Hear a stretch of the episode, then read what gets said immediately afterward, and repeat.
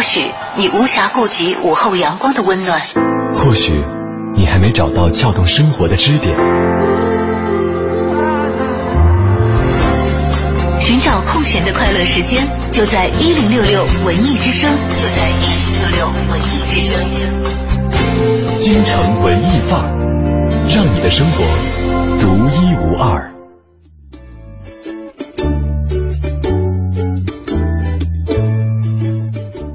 京城文艺范儿，让你的生活独一无二。十四点三十三分，欢迎各位继续锁定文艺之声，收听今天下午节目。你好，我是盛轩。大家下午好，我是小昭。星期天的下午，不知道你正在奔赴哪里的路上？嗯，那么我们在电波的这头陪伴你一路，同时还有一种可能性是躺在床上晒太阳。好吧，这是我很期待的状态。这是很多朋友都都很期待的一个状态。今天既然星期天，我们也让大脑来放空一下，我们不太思考严肃的问题啊。嗯。呃，我们来说一说大家都很关心的问题——钱。钱。但是这不是一个关于理财的主题。嗯。我们想问问大家，如果你不小心穿越，你穿回到一百年前，也就是一九一四年。嗯。那会儿。民国时期。哎，民国是一九一九年是元年吗？反正差不多吧，这意思。那你如果你穿越到小一百年前或者一百年前的话。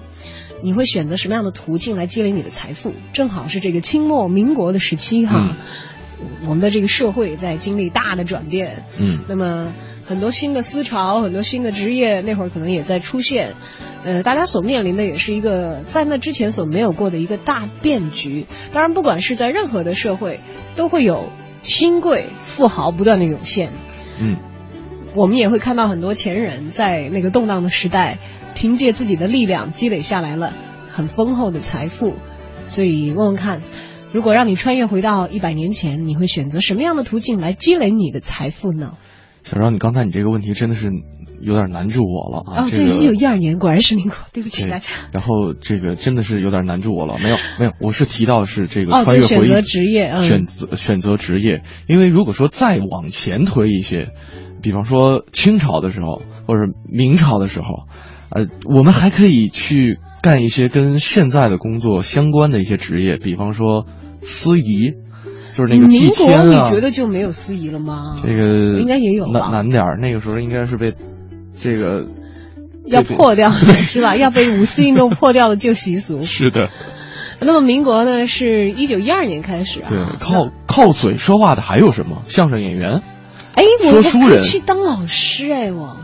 教你要说书的话可以，对，说书的可以。我去教数学，但是那个这个财富聚集的速度好像慢，比较慢。对，老师好像一直都不是，还得靠这个卖茶钱。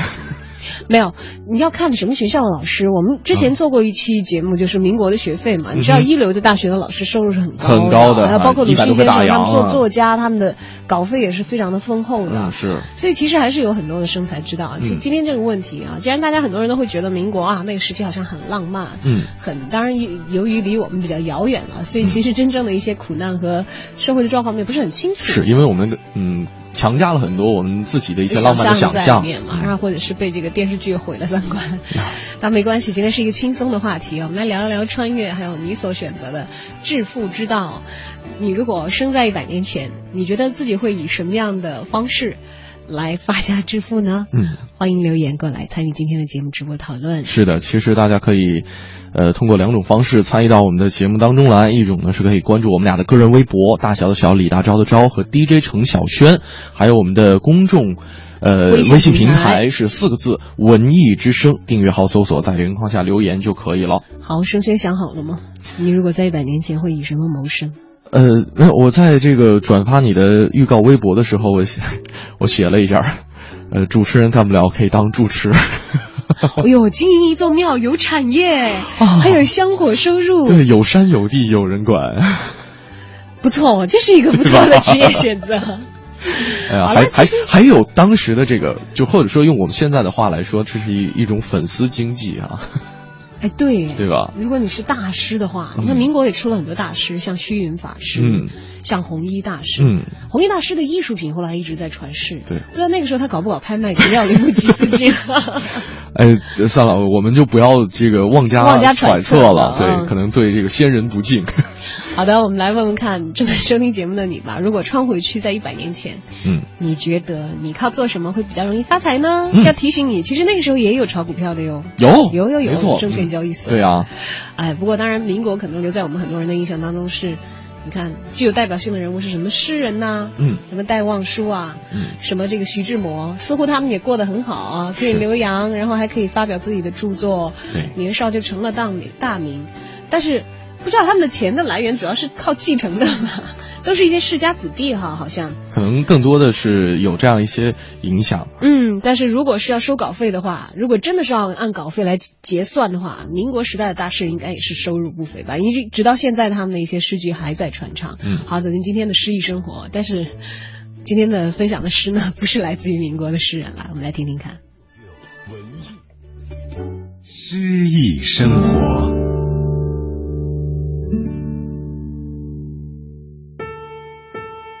什么都在来临呐、什么都在离去。杨健，朗诵，王明君。什么都在来临呐、什么都在离去。人做善事都要脸红的世界，我踏着尘土，这年老的妻子，延续着一座塔，一副健康的喉咙。什么都在来临呐、什么都在离去。我们因为求索而发红的眼睛，必须爱上消亡，学会月亮照耀心灵的清风，改变山河的气息。什么都在来临呐、什么都在离去。我知道，一个人情欲消尽的时候，该是多么蔚蓝的苍穹。在透明中起伏，在静观中理解了力量。什么都在来临呐、什么都在离去。在清风中，我观看着你们，我累了。群山也不能让我感动，而念出落日的人，他是否就是落日？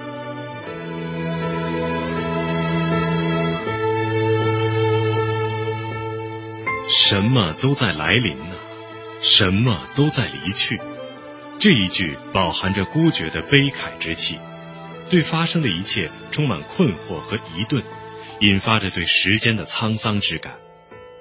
很多古代诗人都写过同题诗作，而一位当代诗人并没有借助过多的古典词汇来营造氛围，而依然显得古意十足，且跳出了对亲友恋人离别的书写，进入更高远之境。随着这一句的引领，每段的意思层层推进。诗人杨健曾说：“我的缓和平衡都来自于我对落日的常年观察，那种枯草上的落日之光，我太熟悉了。我亲眼看见江水冲上江岸时，老牛眨巴着眼睛看着江水的中国神情。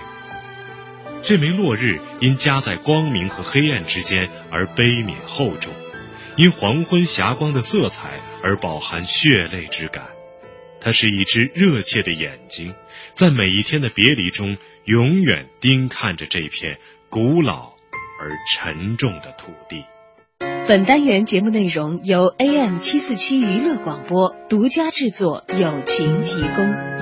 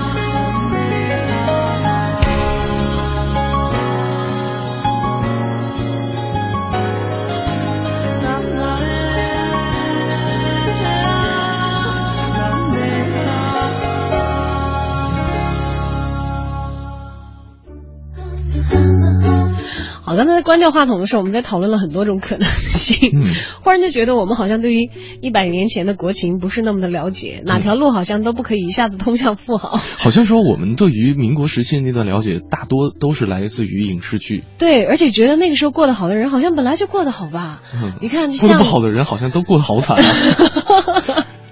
没有可以闹革命，对，可以闹个，以后就会改变自己。嗯这个人生的这个去向了，哎，不过倒是有很大的这个想象空间，大家可以自行来想象一下啊。嗯其实有一些参照，我们可以在这个影视剧和电影当中找得到，嗯是现在其实也有的行当，那个时候就已经存在了。嗯哼，像比如说，如果是服装设计师的话，那些年可能你是一个裁缝，也会有很好的营生，如果手艺好。呃，看这个店开在哪儿。对，当然得要开在什么上海啊，或者是后来打仗了以后内迁了北这个广州北京啊、广州或者或者内迁以后重庆啊也还 OK。嗯。你知道，以前我记得我在我们重庆的地方报纸就看到过，有个人去做老西服，嗯。说找到一个已经退休在家很多年不干活的那个老师傅，恨不得走到一个很偏僻的角上，还恨不得是拿那种长竹竿捅开了天窗那样，嗯然后给他量体裁衣，嗯。呃量体裁衣给他制作那种西服，就是民国时代的这个绅士的着装。啊，就是中山装是那那样一种呃，不一定非中山装了，的西式西式，因为以前啊的都是定做的嘛，是高级成衣定制。用 现在的话来说，这些行业都是一直存在的。嗯当然，不知道大家在看这个电影的时候有没有注意到民国的一些女性的职业？嗯，呃，拿一个李安导演非常出名的作品《色戒》来讲，色戒啊，这个王佳王芝佳芝啊，当然她的身份是女共产党员，但她有一个伪装的职业身份。太太，啊，麦太太对，但是说麦先生是做什么的呢？好像是小生意，但是他自己其实在里头之所以能够躲开这个那个麦先生，麦先生出现了几个镜头嘛，他那个他们同伙儿一起扮演的，他们嗯同学扮演的，他是要去刺杀那个易先易先生啊，易太太又没有怀疑他，他就一直。扮成一个跑单帮的麦太太，就说因为战争时期嘛啊，对。呃，跑单帮是个什么意思呢？那跟大家解释一下，就是以前啊，对于从事异地贩运的小本生意的这样一种称呼，这是百度百科上的一个解释哈。呃，再早也就是说夹带私货的人，对倒爷，对，八十年代叫倒爷，现在 叫代购了现。在叫代购，对，不过那会儿没有淘宝而已，所以大家必须要面对面交易啊。海外购，对，而代购其实本来就是圈子交易啊，所以嗯这个、你就想想，现在在淘宝上亲啊亲啊，嗯这么这么叫着的，对是你是有这个网络交易的支付终端了。嗯在没有的时候，代购的人是不是就是你们得要很熟悉？因为有一部分的货品是有走私的性质，是吧？因为那个时候就是货品还是比较单一的，可能碰到一些新鲜玩意儿的稀缺的东西，尤其是在战争时期，可能好的酒啊、烟草啊、高级的食品啊，这些都会非常的稀缺，很难搞到。嗯，那么能够有一些上等货出手，你看王佳芝扮演的这个麦太太，能够混进到这个易太太他们的这个高官夫人圈子里啊，啊，也朋友圈儿就不奇怪了。朋友圈天天发，对啊，这 朋友圈里今天我新天天发购了一条一条手表，珠宝首饰购自巴黎，对。香水貂裘哪位要，请忍痛出哦。如果说那个时候有朋友圈，应该这个麦太太的这样一那种生意肯定不差了。啊对。这会不会生意做到后来算了，这个也不要去刺杀了，这个任务太艰险。已，经干脆成为了干脆开一代女淘宝店富豪了吧。啊。那民国时期呢，国内的政治形势是很混乱的，各种政治势力是各据一方，对。所以会有一些交通不利，还有关卡复杂，因为嗯。还有一些人是比如说可以进租界，有些人不行啊、嗯。等等的。要是携带商品进行买卖的话，每过一处都得征你重税。那么重税之下就一定有逃税的投机的人，嗯单帮客就是这一类人了。就像你说从香港这个港行原版代购这个苹果手机是一样的，嗯现在是过海关会查的嘛，嗯但是还是会有人夹带，对觉得不查到的话就跑过来了，然后再卖的话他就可以赚取差价。嗯，那么单帮客呢，往往会在这个厚的像棉大衣的里头塞点东西夹带一下，要盘吗。丝绸。那个好重。啊它装的是什么呢？像一些丝绸啊、绣物啊，还有在黑市里头买卖的米粮。嗯，在街头巷尾跟特务这个对暗号一样，对暗号要盘吗？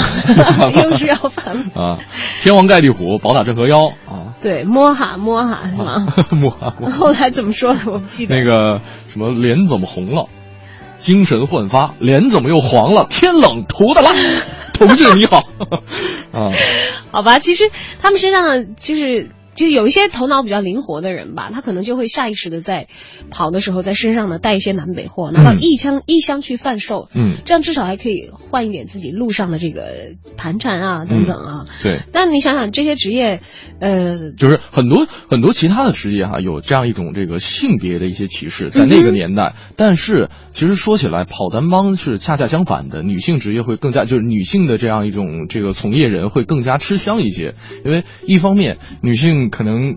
更好说话一点儿，看起来面善一点不太容易被为难对，对更容易引人注意和引人这个相信。你想想，要是他那个形象是王佳芝，就是汤唯扮演的王佳芝那个形象，嗯在过过海关的时候，你完全会觉得是阔太太哈。是啊你不太会去查她的税，没想到她是跑单帮的。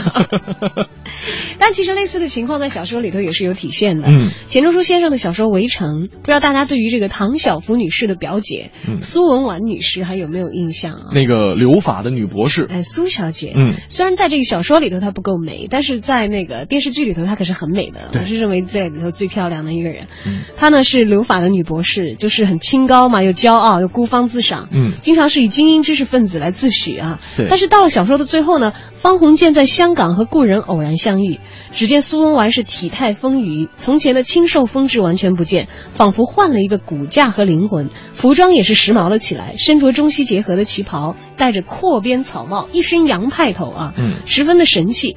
新婚的妻子孙柔嘉被比得矮了一截，自惭形秽。是这个什么原因呢？就是刚才小昭的这样一段描述，大家也听得出来哈，或者说大家曾经看过小说《围城》的话，也是了解到，其实这个留法女博士苏文纨是在战乱时期跑起了单帮的，嗯，也就是说做起了代购业务。从此发了家了。当方鸿渐满腹狐疑之时啊，赵新梅说，她每次飞到重庆去，注意是飞了嗯啊，买了起机票，这是至少一方面。说总带些新出的化妆品、药品、高跟鞋、自来水笔之类去送人。嗯也许是卖钱，我不清楚。嗯，这位海归女博士。就是那个时候靠跑单帮赚足了钱，所以才会这么阔马，以至于这个方鸿渐和赵新梅他们其实都有点痛心疾首的样子不。是痛心疾首，其实我觉得是有点嫉妒嫉妒啊，对，吧？羡慕嫉妒恨哈。但是呢，当时他的一个表述说，觉得这个知识分子是已经自甘堕落了，还认为是知识分子的堕落。对，我记得当时说那。个，他不是女诗人吗？啊，这个白话诗还做不做？哎呀，也可以一边赚钱一边做白话诗嘛，嗯当然不为他辩解了。《围城》虽然只是小说，但是，呃，也许在现实生活当中，钱先生有他所认识的这个文人作为参照的了哈。是，呃，可能白话诗不做了，写写了代购指南。很 有可能啊。代购指南，啊，今天跟大家一起聊一聊，如果穿越回一百年前，嗯，你会选择什么样的途径来积累你的财富啊，嗯发家致富呢？是，来看看朋友们的留言。风信子的花语说了说，呃，其实呢啊，他先描述了一下现在的状态，说刚带小孙女去颐和园划船回来啊，水面上有风，船上有篷，蓝天白云，特别的惬意。他说，如果穿越的话，那必须是嫁入豪门呐。哎呀，被这个穿越小说毒害太深了，这位朋友，毒害太深了。不是每个人都能穿越回四四爷身边的。对你就算不穿回四爷身边，嫁入豪门，如果你是当成童养媳被卖入豪门的，也很凄惨，好不好？不小心传送门走错了，传送到杨白劳的身边啊。也很可怜的。嗯然后看看 Hope，他说从来没想过，如果穿越回一百年前去会怎么样。嗯我现在来想一想，我竟然想不出来。嗯，哎，跟我刚才的状态是一模一样的。对，大家对那个年代都是。你看开场的时候我都没怎么说话，我一直直在想，哎，一百年前我能做些什么呢？就觉得，哎，呀先想想古建筑吧。啊，嗯庙还在，哦，庙那会儿也是个产业。我觉得我混青帮的话，应该是混不起来的。人太善良。然后这个朋友说说。嗯，能通过什么来发财呢？嗯，除了发战争财，其他的实在想不到，因为什么财富都经不起不稳定带来的折腾和损失啊。嗯，所以作为普通的老百姓，最需要的可能就是安定了。说得好，文化艺术之类的，也只能在繁荣和繁华的环境下才可以酝酿和发展。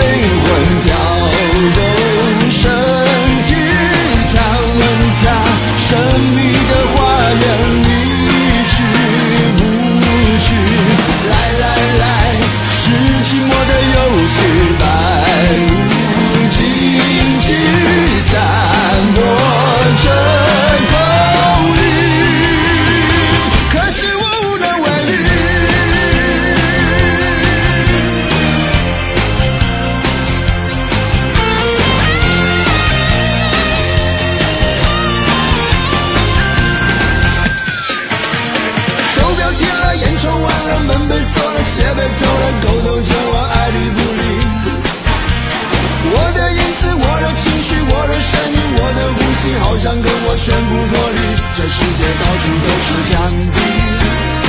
我需要一点奇迹，细胞里发出力量讯息。我需要一点奇迹。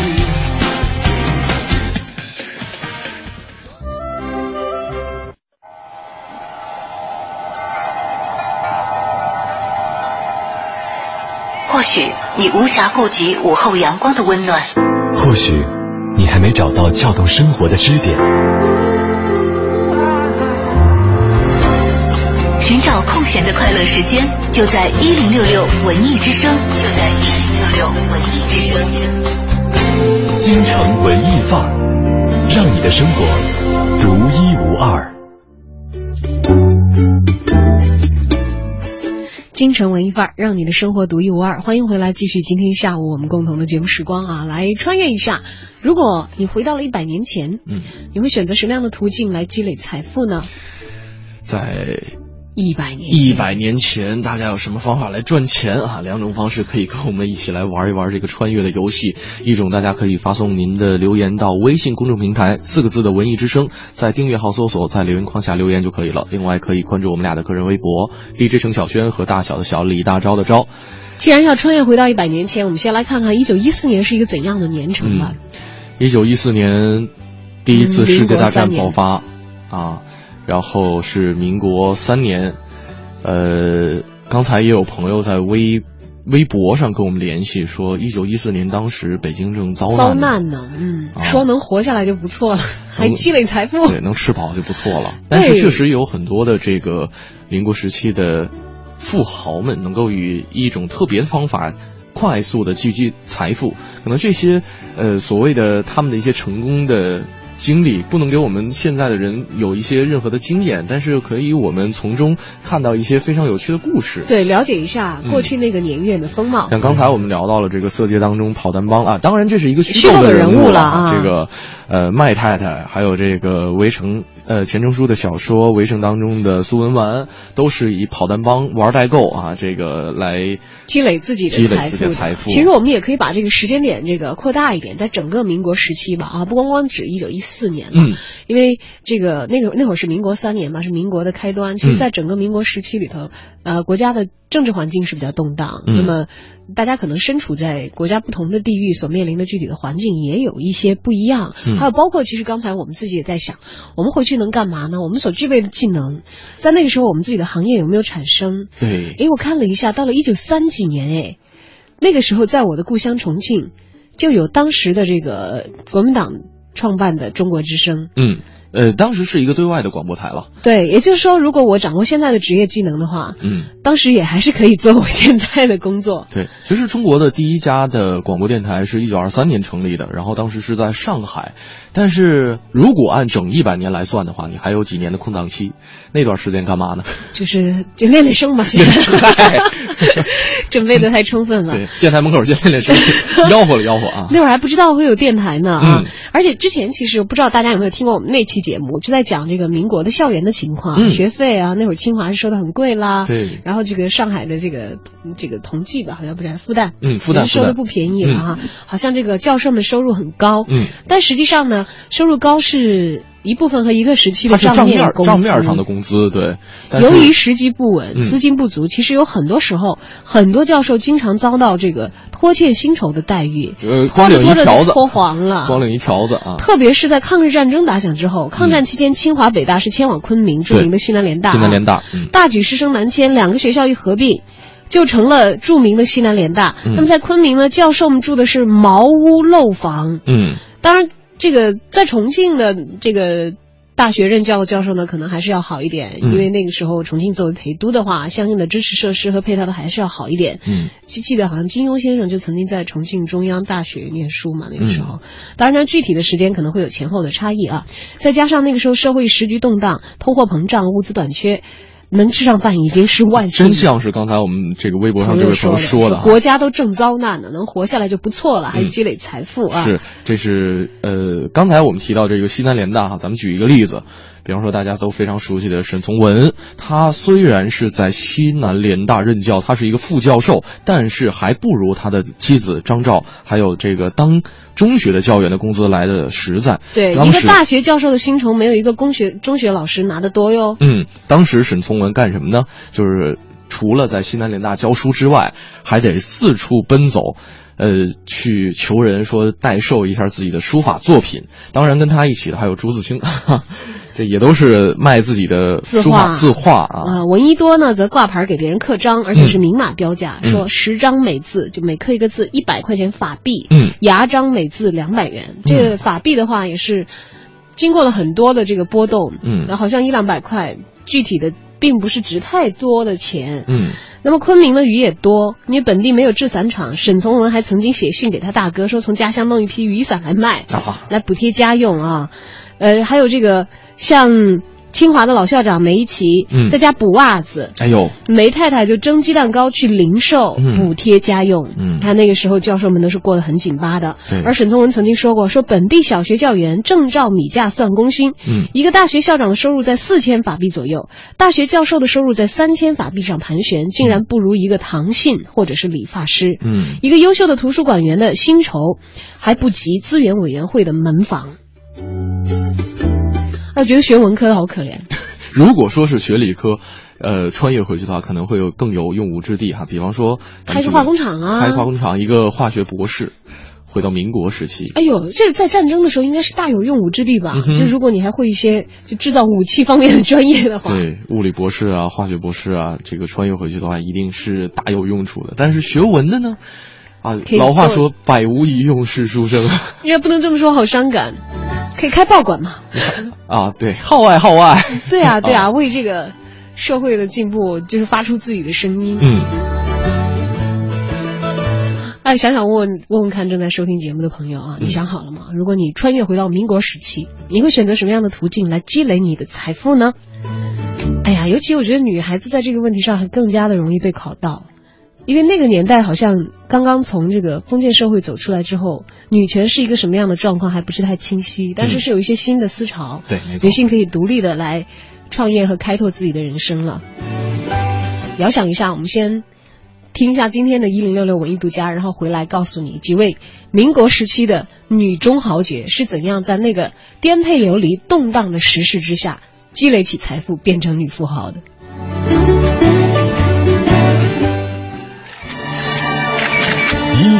六文艺独家。在又一个暑假到来之际，一场为孩子们专门准备的文艺盛宴拉开了帷幕。我宣布第四届中国儿童戏剧节开幕。刚刚过去的周末，第四届中国儿童戏剧节开幕式在中国儿童剧院举行。第十届全国人大常委会副委员长、中国关心下一代工作委员会主任顾秀莲宣布戏剧节开幕。简短的开幕式结束后，一场名为《宝船》的话剧随即惊艳开演。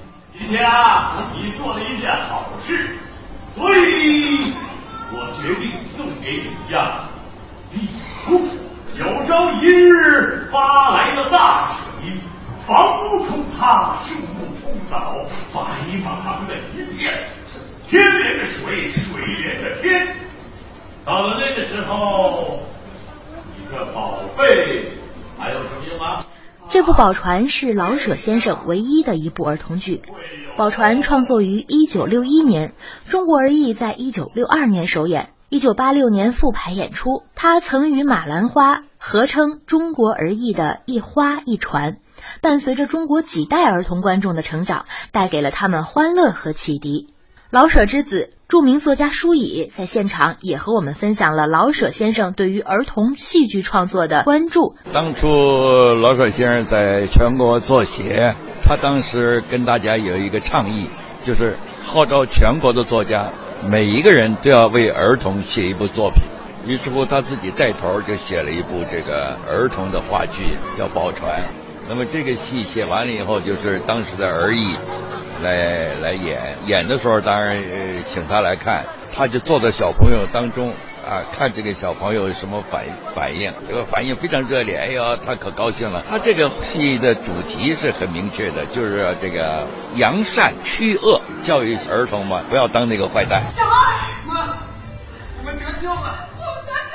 站在孩子们的立场和视角去讲故事，在哲人的思想上加上孩子的天真，这是老舍先生以及所有的创作前辈们赋予当代儿童戏剧创作的精神内核。而在儿童戏剧市场日益丰富和活跃的今天，越来越多的优秀作品送到了孩子们的身边。本次戏剧节将延续到八月二十八号，历时四十九天。这期间也涵盖了二十三个国内外演出团体的四十四部国内外优秀剧作，演出达到了二百一十九场。值得一提的是，全部的演出票价平均价格为九十元每张。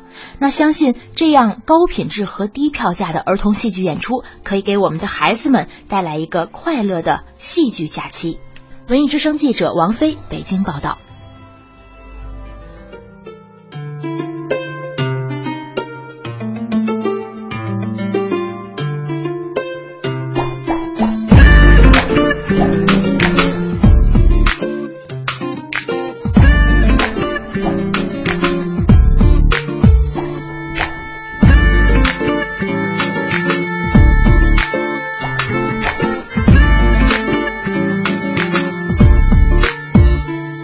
心情很乱，我心情很糟，有没有告诉过你我的心情不好？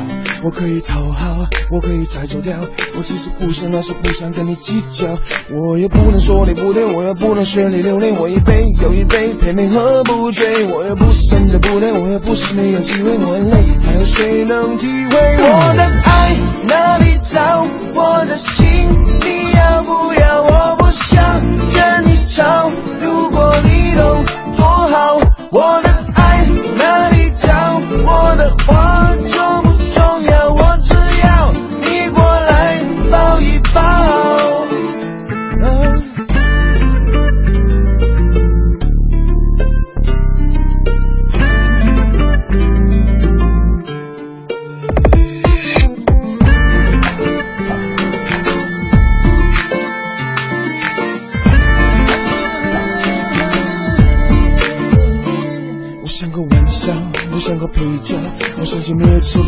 膀飞不起那点鸟。我陪你烦恼，我陪你撒娇，就算你跪下来求我都可以不掉。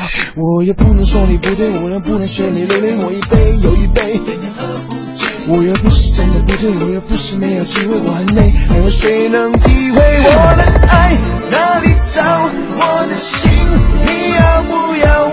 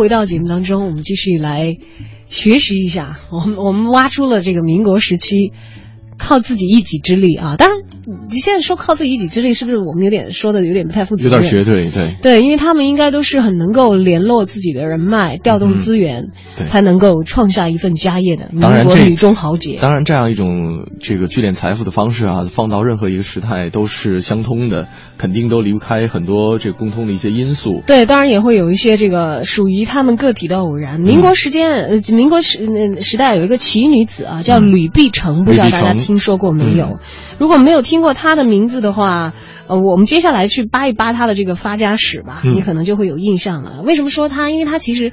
我们刚才就是感叹了半天，说我们学文的好像没有什么长处啊，对，我们终于找到了一个跟自己这个行业相关的一位这个发家致富的民国女 富女富豪，我们似京乎终于城文艺范儿，京城文艺范儿之致富经啊。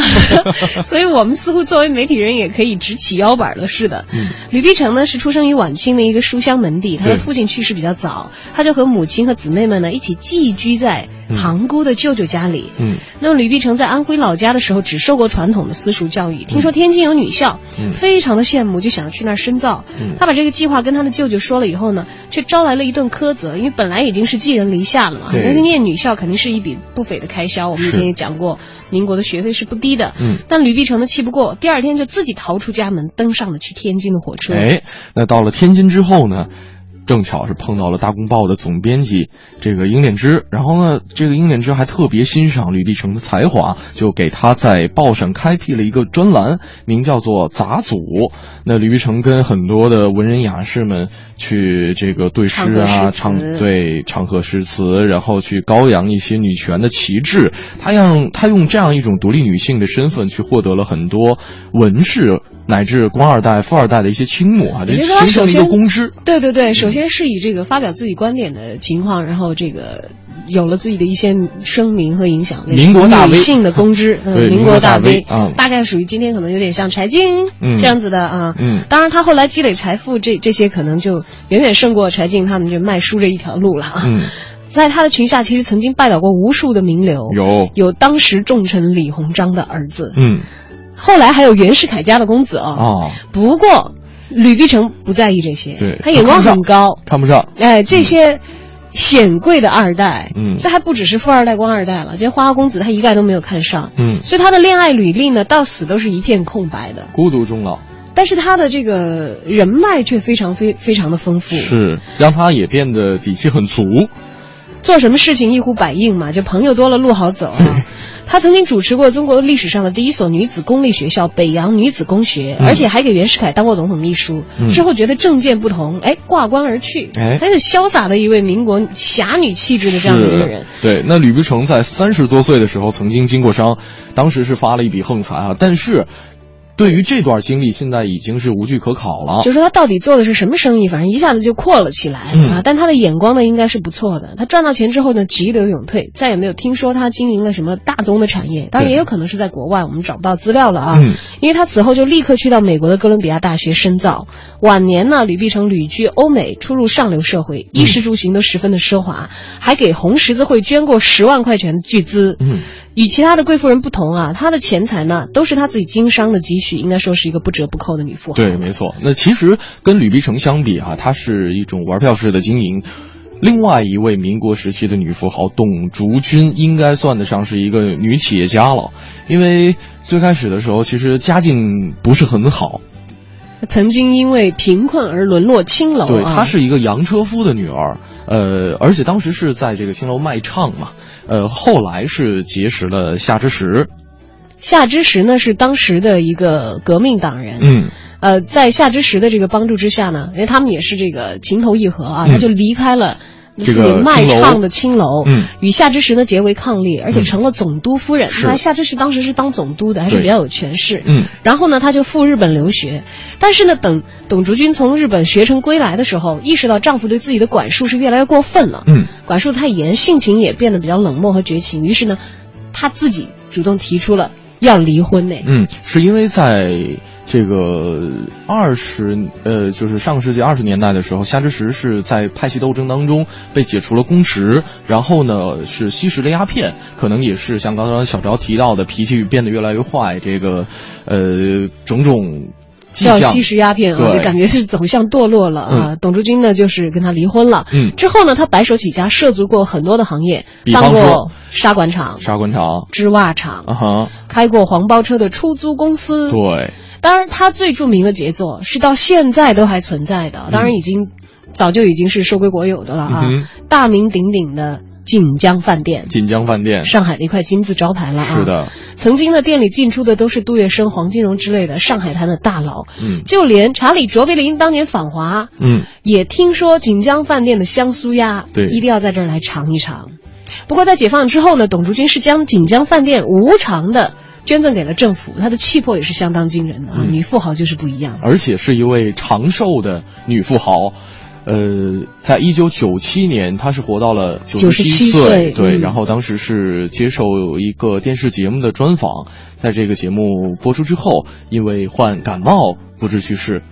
啊，也是非常让人怎么说，唏嘘感感慨，应该是嗯大风大浪里过来的一生啊。是，其实长寿的一位历史的见证人。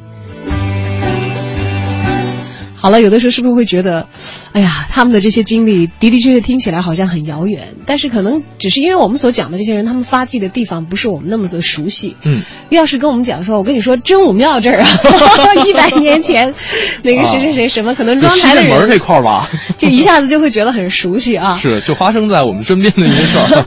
我们来看看离我们也不是太远的这个北二环那边，嗯，北新桥那边，对，北新桥那边，对，到底以前发生过什么样的是，今天跟大家说的话题呢是，如果穿越回一百年前，你会用什么样一种方式去？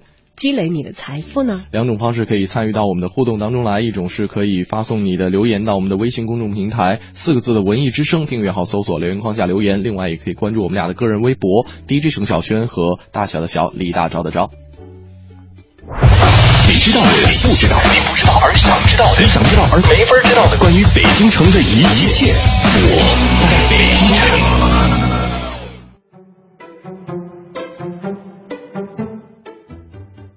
京城文艺范儿，让您的生活独一无二。大家好，我是相声演员杨多杰。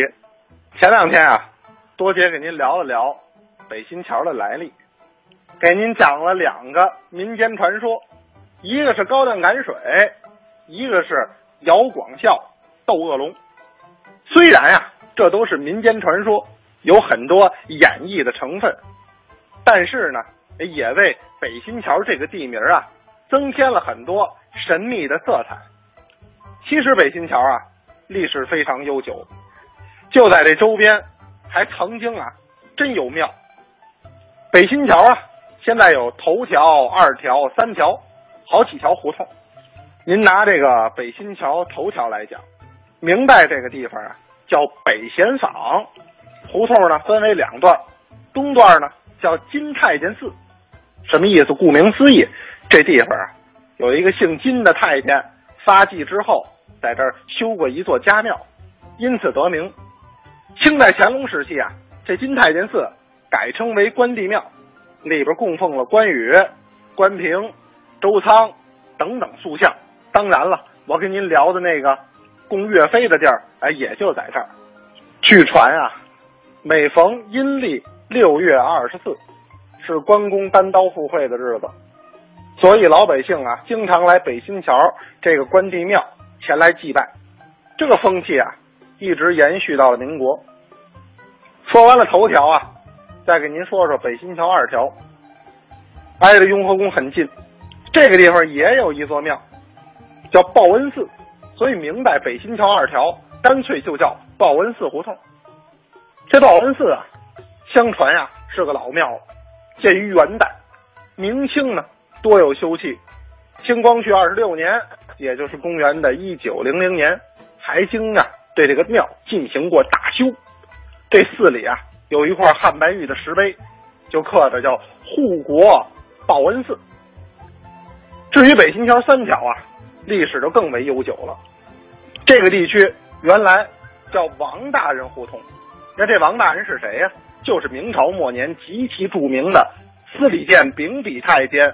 王承恩，明崇祯十七年，也就是公元的一六四四年，李自成的起义军呐、攻破了北京城，王公大臣都躲起来了。崇祯皇帝四处找不着人，身边啊只有一个太监，也就是王承恩。崇祯见这个状况，国破家亡，没有办法了，就自己吊死在了今天的景山上面那棵歪脖树上。这大太监王承恩呢，也算忠心，随着这个崇祯皇帝自缢而死。王崇恩也因此扬名千古。那么现在北新桥三条就是当年王承恩在宫外边自己的私人府邸。清朝初年啊，就在王承恩这个府邸的基础之上，还建起了李郡王府。你想象一下，一个太监的府邸都能改建成王府。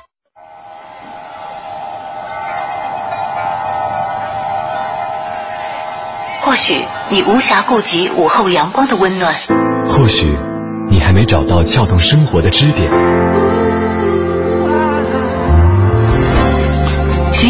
闲的快乐时间，就在一零六六文艺之声，就在一零六六文艺之声。京城文艺范儿，让你的生活独一无二。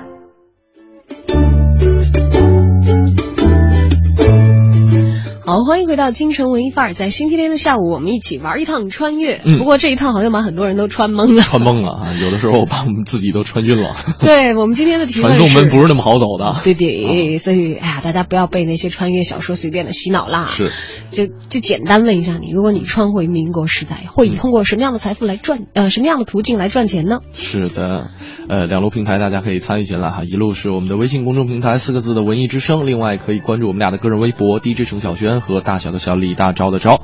呃，在刚才在刚才呢，我们是跟大家分享了一下这个呃这个民国的两位传奇女子。传奇女富豪，一个是董竹君啊，锦江饭店的旧有的获得者，而且旧有的这个店主，嗯还有有是吕碧城碧城，嗯，吕碧城是有这个女公知哈、嗯。这样的这一一些意味了。对。当年的大 V 嘛，嗯。嗯嗯，当然他也许这个 V 没有像什么林徽因啊怎么他们那么的大，嗯。但是他在经商方面所获得的财富和成就，却是确确实实是让人惊叹的啊。对。，其实还有一位女富豪，呃，我相信大家可能有些人通过其他的途径已经了解到，这是一位地产大佬。地产大佬的媳妇儿吧，应该说，嗯，对，但是这位地产大佬的媳妇儿的眼光确实独到的很。如果没有他的话，这位地产大佬也成就不了当年的那个商业传奇。哎，那么大的一番家业啊！嗯我们要说的是谁呢？是这个著名的上海大班哈同的妻子嗯罗嘉玲。罗嘉玲啊，呃，他这个发家致致富的方法呢，跟我们今天的很多土豪是完全一样的，那就是炒地皮。炒地皮 但他不是这个抬高房价了啊对，他是有着非常敏锐的投资眼光，抓准了投资的时机，嗯靠买地一下子积累了大量的财富。是是因为在这个一八八四年中法战争爆发，而且呢，这个中法战争是这个中国近代史上赢的第一次战争啊，在这个。呃，老将冯子材冯老爷子的率领之下，是接连挫败法国侵略军的攻势，这也让很多的中国人民欢欣鼓舞。但是，在上海租界当中的很多洋人就已经坐不住了啊，这个这个中国部队赢了，取胜了，然后这个会不会法国人就会担心会不会清算到他们头上。是的，然后呢，就纷纷逃离上海。这个时候呢，上海的房价就开始暴跌了。哈同因为也是一个外国人嘛，他是这个犹太裔的上海商人，嗯，哈同呢也想去香港躲避一下，想跟着这个法国人这个撤离上海，嗯。但是他的新婚妻子罗嘉玲呢，却认为这是千载难逢的好机会，嗯，他就觉得这个时候。哎，房价大跌正好是这个买入的大好时机。大好时机这跟这个李嘉诚这个发家 都有相同的一点啊，嗯是把准了时机。嗯，而且我相信他是相信是未来会看好的，才会这么豪气的出手。他是把自己的首饰哦，嗯都变卖掉，就是自己的这个怎么说娘金家的银细软金这个压箱底儿的东西，全嗯掏出来了，然后变卖。变卖得掉，然后买了一整条街的整套的这个楼盘，呃，当时不叫楼盘了哈，对对对，那南京路是他的，好吧？啊对这是很猛的。嗯而且她劝说自己的丈夫也是倾其所有，嗯用于购买房屋和土地。当然那个时候哈同也已经是小有积蓄了啊。对。呃，但是就是这一场很有可能要要搞不好就倾家荡产了，没错赌博。嗯，但是呢，这一对夫妇在这个投资上却大获全胜。嗯，清政府呢在军事上节节胜利，呃，大。大洋人们，这个呃洋大人们又纷纷的回到了上海啊。嗯，那个十里洋洋行就恢复了当时的繁荣。对哈同呢就名利双收，他购买的房产呢，也就是今天的南京东路一带，后来也逐渐发展成为上海的这个商业金融中心。啊，当时不得了，就是买的时候啊，可能是以一个低价收入的，后来几年之间就涨了上翻了千倍，多少倍啊？上千倍啊！从此呢，哈同也成为犹太炒房团当中啊，炒地团当中最为耀眼的一颗明星了，嗯而且晋升为远东首富，他的声望呢超过了他之前为之服务的老东家沙逊。嗯就以前哈同在给沙逊打工的时候，还只是一个非常基基层基层的一个工作人员，好像是类似门房一类的。最开始看仓看仓库的，对对对对对，他的偶像就是他当时的老板，结果后来自己真的就娶对了媳妇儿啊，这个这个这个黄金的点子一出，压上了全部身家以后，人生得此妻足矣啊！相当的会赚钱啊。但是仅仅有会赚钱的老婆，很多人是不甘心的哟，嗯，非常不甘心的哟。像我们刚才提到前面的这个，有有讲到这个吕碧城吕吕碧城，还她是这个嗯，呃，吕碧城嘛，她算是女知识分子里的大 V 嘛。嗯但是你要说什么林徽因呐、陆小曼呐、这些 V 的都比她厉害了。对，就是在这个交际圈儿也好，这个都是非常知名的，还有包嗯括林徽因太太客厅啊什么的。你想想看，她她的 V 还没有这些人大哈。嗯，这些大 V 就更是喜欢风流才，呃，不是风流才子就更是喜欢这些大 V 了。嗯，有一个风流才子徐志摩，嗯。你看陆小曼、林徽因这些他都是非常喜欢的，但他自己家里的老婆，他原来的这个老婆张幼仪，其实是一个非常非常会赚钱的老婆，嗯。门当户对且会赚钱，嗯，诗人都觉得不行，我要自由的恋爱。啊，今天跟大家说的是，如果回到一百年前，你会通过什么样的方式去这个聚集财富？呃，楠楠说了，说如果回到民国，他的想法是跟这个罗嘉玲是一样的，买房子买地，买房子买地，然后呢再买点儿各种古董古玩，啊，然后就去学武艺。他保护这些财宝不受日军垂涎。对，保护好我们的这个家里的茶茶园。他据我外婆说，他的妈妈家当时在安徽有一大片的茶园，要这要是留到现在，能值老老鼻子钱钱了。哎呀，往事不堪回首啊！啊啊，不过要穿越回去，能够守住、守卫住自己的这个家园，这也是非常重要的一件事情。因为当时国逢战乱嘛，很多人是颠沛流离，嗯因此而流离失所。那么能够守住家业的话，也算是对得起老祖宗了哈。嗯好，今天跟大家一起来聊一聊，如果穿越回到民国时期，你会选择什么样的途径来发家致富呢？啊，大家可以畅所欲言，发挥你的想象哈、留言给小昭或者是 DJ 陈小轩，在新浪的个人微博，也可以发送留言到文艺之声的微信公众平台。接下来听听徐强评谈世界杯。弹琴的相声演员徐强，徐强为您评谈世界杯。好了，亲爱的朋友们，欢迎大家来收听徐强评谈世界杯，我是徐强。二零一四年巴西世界杯三四名的争夺，在北京时间二零一四年七月十三日凌晨圆满落下了帷幕。在这场比赛当中呢，巴西队非常的遗憾，又以零比三输给了荷兰队，这样荷兰队就获得了第三名。当然了，巴西足球也是非常的尴尬啊，两场比赛连续丢了十个球，第二次出现东道主两连败的情况就在今天。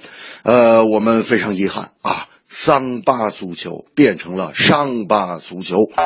反观荷兰队，他是历史上第一次拿到第三名啊，听起来这好像很不可思议啊。那么到目前为止，荷兰队已经拿到了第二名、第三名、第四名，也就是亚军啊、季军和殿军。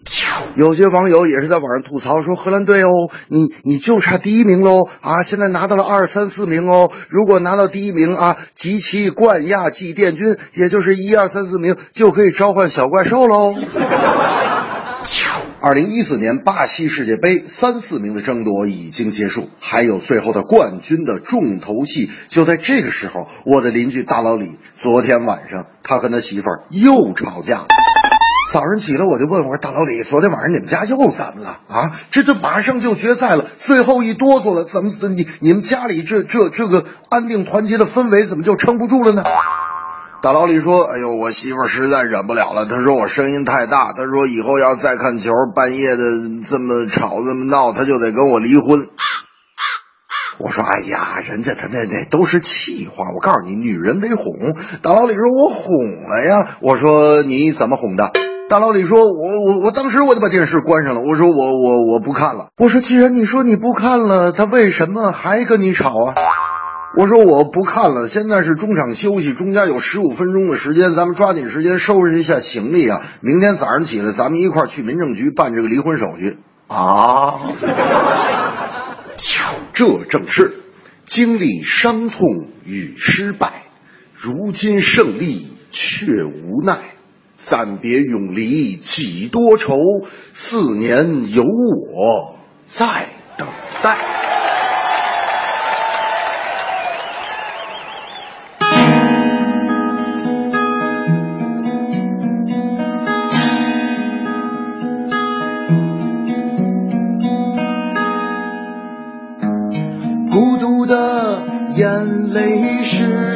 流星，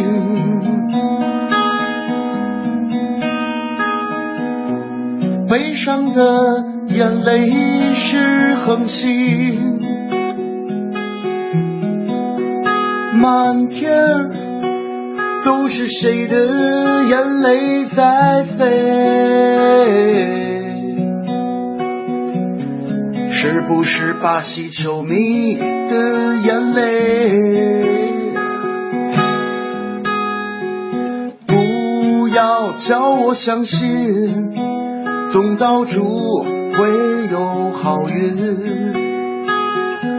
那个悲伤的后卫怎么能够实现他许过的愿？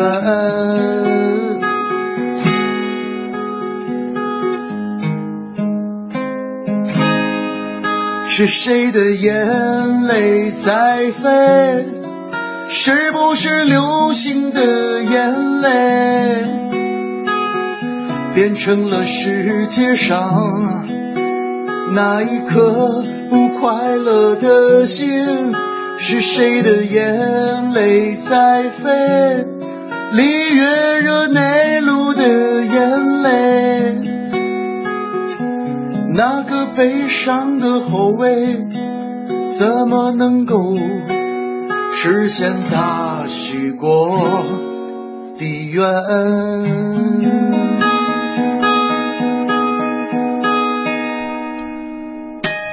那个悲伤的后卫，如果穿越到一百年前，会有他的职业可做吗？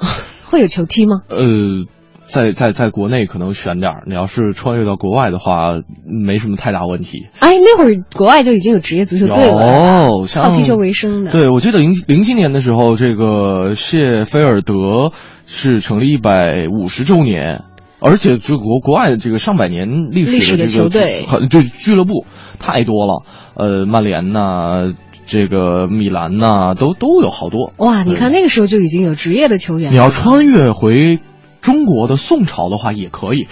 不急不急啊，这个应该不会让眼泪再飞吧？对还可以当官是吧？像那个高俅一样，因为踢球踢的好当。然，宋朝是有专门的蹴鞠的组织啊。嗯哼啊，好的，刚才我们开了个头，在这个徐强平台世界杯之前，说到了徐志摩很会赚钱的老婆张幼仪。嗯张幼仪，张幼仪是怎么会赚钱法的呢？其实跟他的家庭也颇有影响。他本身就出生在这个江苏宝山的一个巨富之家。对他父亲是当地特别有名的富商。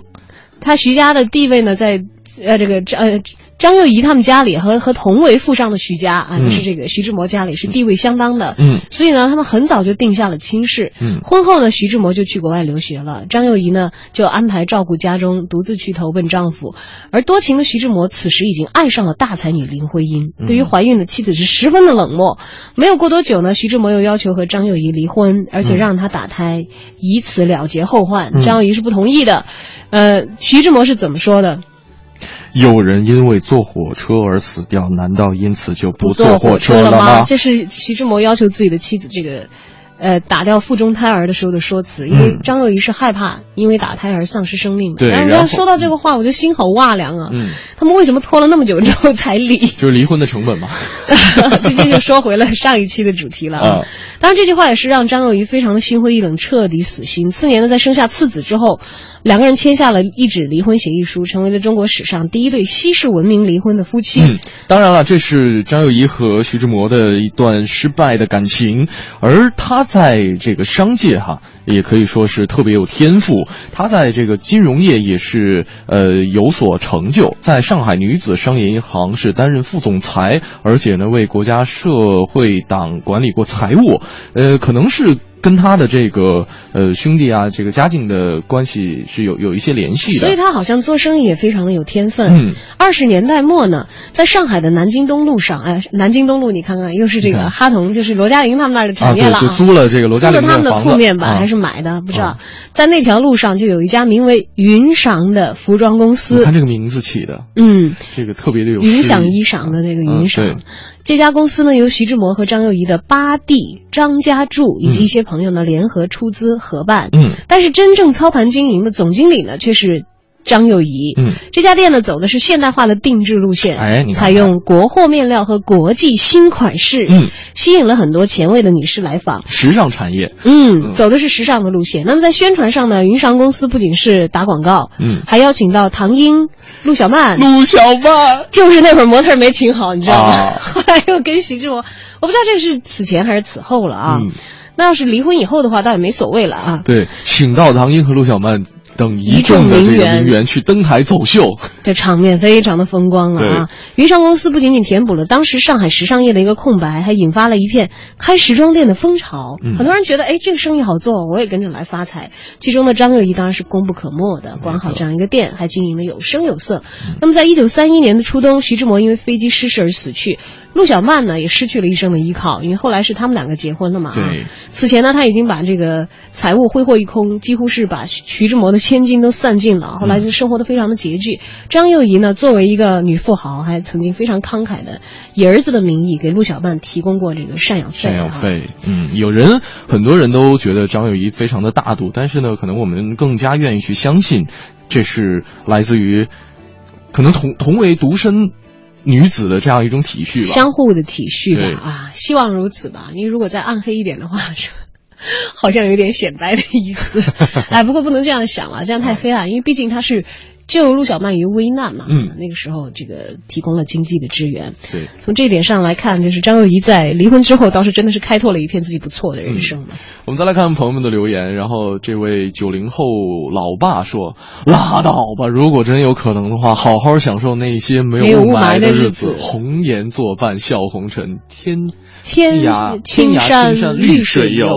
哎呀，我觉得这位朋友才是太理想化了。嗯战乱也，颠沛流离，你以为没有雾霾吗？这个当时抗日的时候，炸弹哐哐哐往下掉的时候，啊，没有民国，对啊民国后期嘛，对对对最开始一战，这个后期是这个进入了这个抗战艰苦的八年的时期。嗯，啊，好，再来看看大家别的朋友。说了，说听错了，听错了，我刚才听成了民国了啊，以为是明朝。说如果是民国的话，那就直接收盘子碗就好了，投资小回报大呀。你得确定你能留到现在。对啊，明朝的杯盘碗碟在明朝也不是值太多的钱。你能确定你能找到官窑的吗？不是，你能确定盘子碗能留到现在，你得确定你能留到现在。啊还有还有朋友挺逗的啊，还有朋友说去涛哥很彪悍的一位听友，说找个山头，当 几条枪劫富济贫，那是他的这个绿林好汉的梦想啊。是，在那个乱世，嗯，好吧，这个全当玩笑啊。当然，这也是不太可能发生的事情。今天其实以此题呢，我们也来观望一下曾经逝去的时光当中，真真实实在那个时代里面活过的人们他们的一些风貌。当然，现在也只能找到一些。呃，只言片语作为他们当年的一些投影，但是不管怎样，不管是在颠沛流离还是这个战乱的环境当中，我们都看到我们的一些前人是很坚韧的活了过来，他们的一些正面的能量，我觉得非常的值得我们汲取。另外，还是像之前的有一位朋友所说的一样，很多时候我们可能都有这样的一个反应，嗯想一想回到这个那个动荡的年代，想不出自己能够做什么，因为对于普通的人来说，可能有一个安定的现实，嗯一个安稳的现实是比什么都要更重要的。是的，什么财富都经不起不稳定带来的折腾和损失啊。呃，说这么多呃今天的节目也该跟大家说再见说再见了。如果说大家想了解更多节目内容的话可以来关注央广网三 w 点 cr 点 cn 进行网络回听。那在整点过后是为您带来的置业大观园感谢各位一个半小时的陪伴我是盛轩。我是小昭今天的节目就到这儿再见。拜拜。